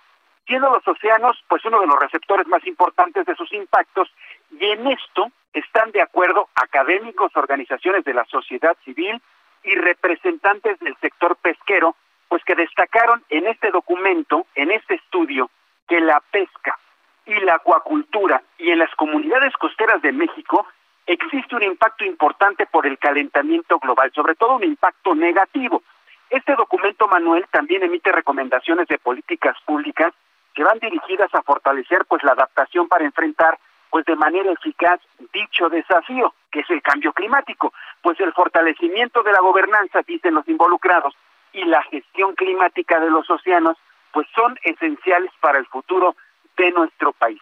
Y es que los océanos abarcan gran parte de la superficie de nuestro planeta y son funda- fundamentales para la vida al producir dos terceras partes del oxígeno que respiramos. Regulan el clima, Manuel, los océanos regulan el clima, albergan hábitats de alta biodiversidad y brindan alimento de calidad y muchos empleos, empleos para millones de personas en todo el mundo. Por ello, su aprovechamiento sostenible es uno de los objetivos prioritarios que debemos plantearnos absolutamente todos como sociedad, Manuel. No se trata nada más de, los, de la gente que está trabajando en el ámbito pesquero. Esto incluye a todo el mundo. Según Mariana Walter, ella es coordinadora de estrategia pesquera en The Nature Conservancy, que es una de las organizaciones integrantes de esta iniciativa de colaboración llamada Impacto Colectivo por la Pesca y la Acuacultura Mexicana, la importancia de contar con estudios colaborativos en la actualidad da la oportunidad de tener información científica actualizada, pues con la visión, necesidades y conocimiento empírico del sector productivo, así como sumar voluntades y además sumar trabajo de la sociedad civil, Manuel, porque es importante tener una sociedad civil organizada para buscar cambios de largo alcance en el manejo de los recursos pesqueros a través de políticas públicas. Y por su parte, ya por último, José Luis Carrillo, el expresidente de la Confederación Mexicana de Cooperativas Pesqueras y Acuícolas, la pesca en México, representa cultura, alimento y modo de vida de alrededor de 300 mil familias mexicanas que dependen de esta actividad de manera directa. Y fíjate, Manuel, cerca de dos millones más, dos millones de familias más que dependen de manera indirecta de esta actividad, la actividad pesquera. Por lo que entender que el cambio climático supone un riesgo para la actividad pesquera significa que habrá alteraciones oceanográficas derivadas de este fenómeno o que se entiende como futuros cambios en la temperatura del agua, acidificación y la elevación del nivel del mar, incluso la disminución de la concentración del oxígeno y un aumento en la frecuencia e intensidad de los huracanes, Manuel. Y se espera que para el año 2050 la pesca ribereña, la industrial y la acuacultura tendrán pérdidas en su productividad por millones de dólares. Así que Manuel, amigos del Heraldo Radio, aquí los datos y el llamado que hacen científicos, organizaciones y académicos en cuanto al impacto ambiental y económico que tendrá la pesca y sus derivados en México de no tomar medidas urgentes por el cambio climático en el mundo y en especial en nuestro país. ¿Cómo ves, Manuel? No, bueno, pues es que lo más importante es el, el medio ambiente el cuidado y todo lo que representa. Y después, pues efectivamente vienen cuestiones ahí económicas que las que hay que poner mucha atención.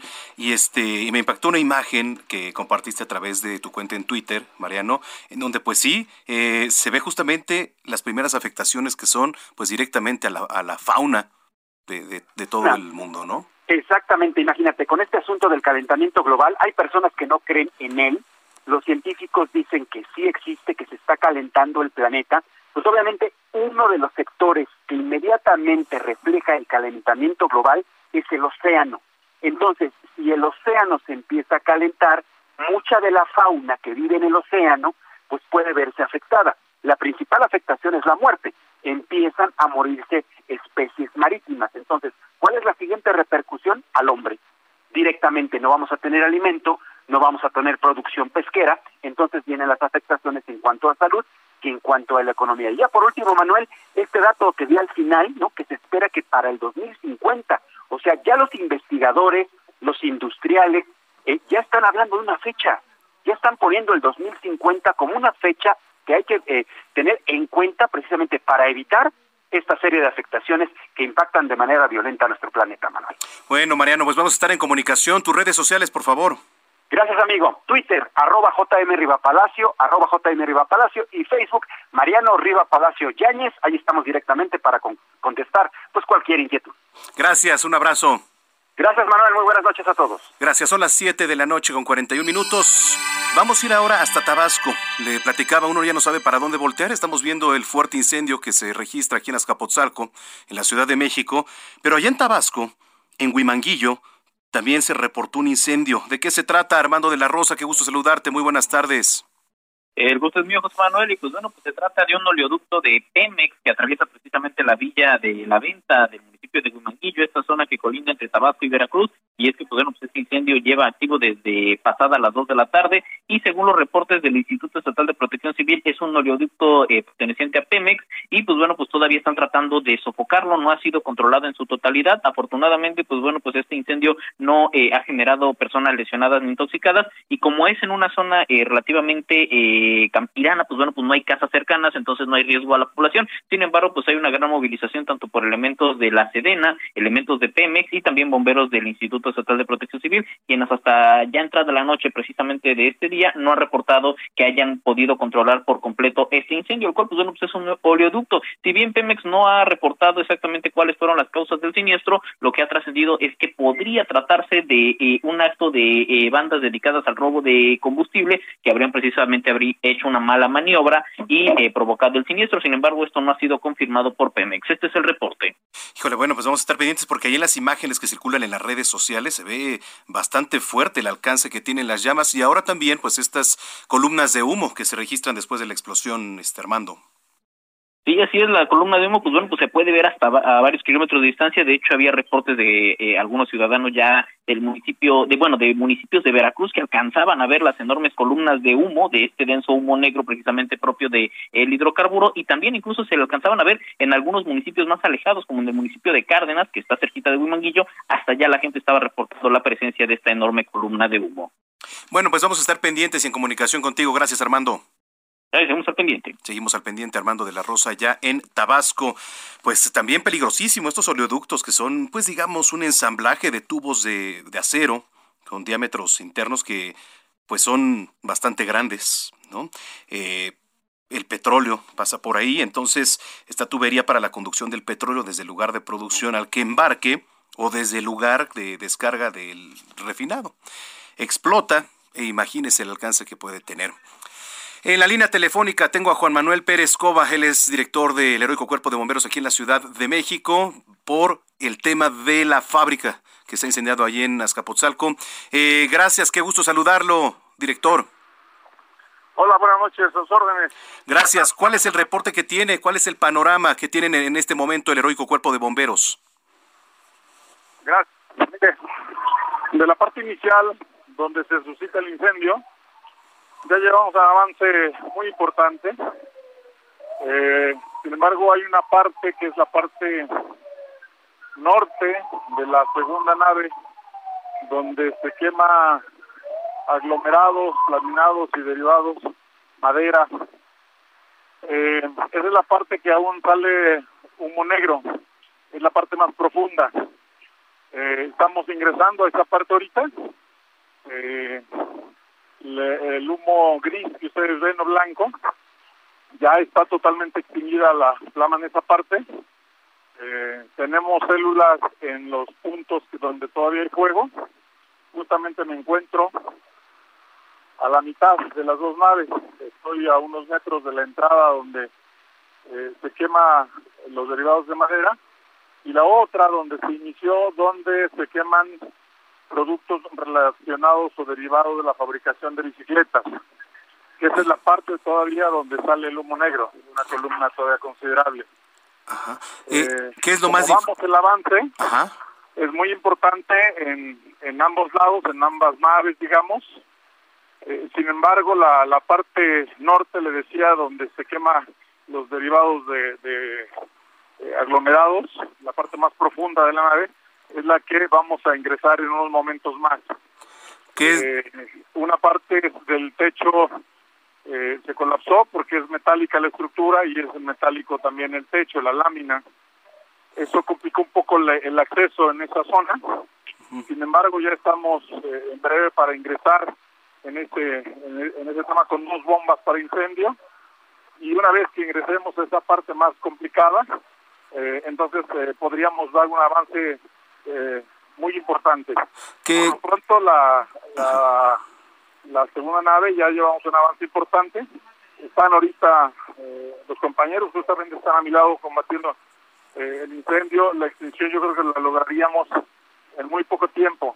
La parte donde ustedes pueden observar la columna de humo negro es donde todavía no ingresamos, repito, y lo estaremos haciendo ya en breve.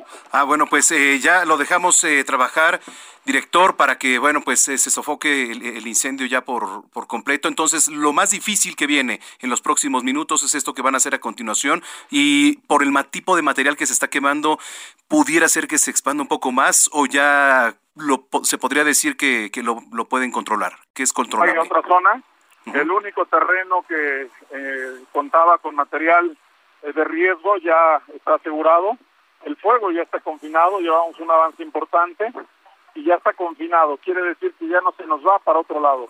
Hasta ahí llegó, ya está, eso se lo puedo asegurar. Y bueno, la otra parte, la de extinción, pues es un, literalmente un combate. Técnicamente no es, no es un tema, eh, no es un término aceptable, pero estamos literalmente, metafóricamente hablando, un combate aquí con el fuego frontal. Bueno, pues eh, mucha suerte. Gracias por tomarnos la comunicación. Sabemos que es complicado en este momento y lo dejamos realizar su trabajo, director. Muchas gracias, sus órdenes. Buenas noches. Muy buenas noches, Juan Manuel Pérez Cova. Él es director del Heroico Cuerpo de Bomberos aquí en la Ciudad de México. Son las 7 de la noche, 48 minutos. Se está pidiendo a la población evitar la zona de este incendio. Ha caído la noche por completo en la capital. Lo único que se puede apreciar pues es esta columna de humo que ya me han mandado varias fotos eh, a través de las redes sociales y me dicen es que mira las fotos desde mi departamento y le hablo de gente del público, de amigas, de amigos que nos están escuchando en este momento a través de Heraldo Radio. pues sí, esperemos como ya lo dijo el jefe Vulcano que en próximos minutos se logre sofocar. Es una batalla que hasta el momento pues no ha dejado ninguna persona herida y afortunadamente ninguna persona muerta. Víctor Ortiz también que nos viene escuchando, me da mucho gusto saludarte Vic, qué gusto, saludos también ahí a toda la familia. Bueno, vámonos a los deportes. Roberto San Germán, ¿cómo andas? ¿Qué tal, mi querido Manuel? Muy buenas noches y buenas noches a toda la gente que nos sintoniza. Estamos bien, amigo, aquí viendo lo que está pasando en el mundo del deporte, sobre todo con las cuestiones que tienen que ver con el señor Novak Djokovic, que como tú sabes no puede entrar a Australia, lo regresaron, pero ahora resulta que este hombre compró una empresa danesa, o el 80% de esta empresa, que está haciendo todo lo posible para contrarrestar el coronavirus, un tratamiento médico. Adquirió el 80% de una firma danesa de biotecnología que se llama Quant BioRes. Así como usted lo escucha, después de que este hombre pues sabía que no se había vacunado, esto lo hizo el año pasado, y llegó a Australia diciendo mentiras, fue sacado del país por no quererse vacunar o por no llegar con la vacuna, ¿sí? Por mentir. Y también, pues ahora resulta que es uno de los inversores en una empresa danesa. Nada más para que nos demos cuenta de lo que hacen este tipo de personajes. Y también decirles que es posible que no pueda jugar Roland Garros porque ya el comité organizador les avisó a todos los tenistas que tienen que llevar un cuadro, un cuadro completo de vacunación si quieren ir a jugar a Francia, a París. Estaba escuchando ahí los diferentes comentarios, ¿no? De, todo esto derivado con la selección. ¿Qué dices? Este, porque pues hay diferentes puntos encontrados, ¿no? Ahí con, con el tema.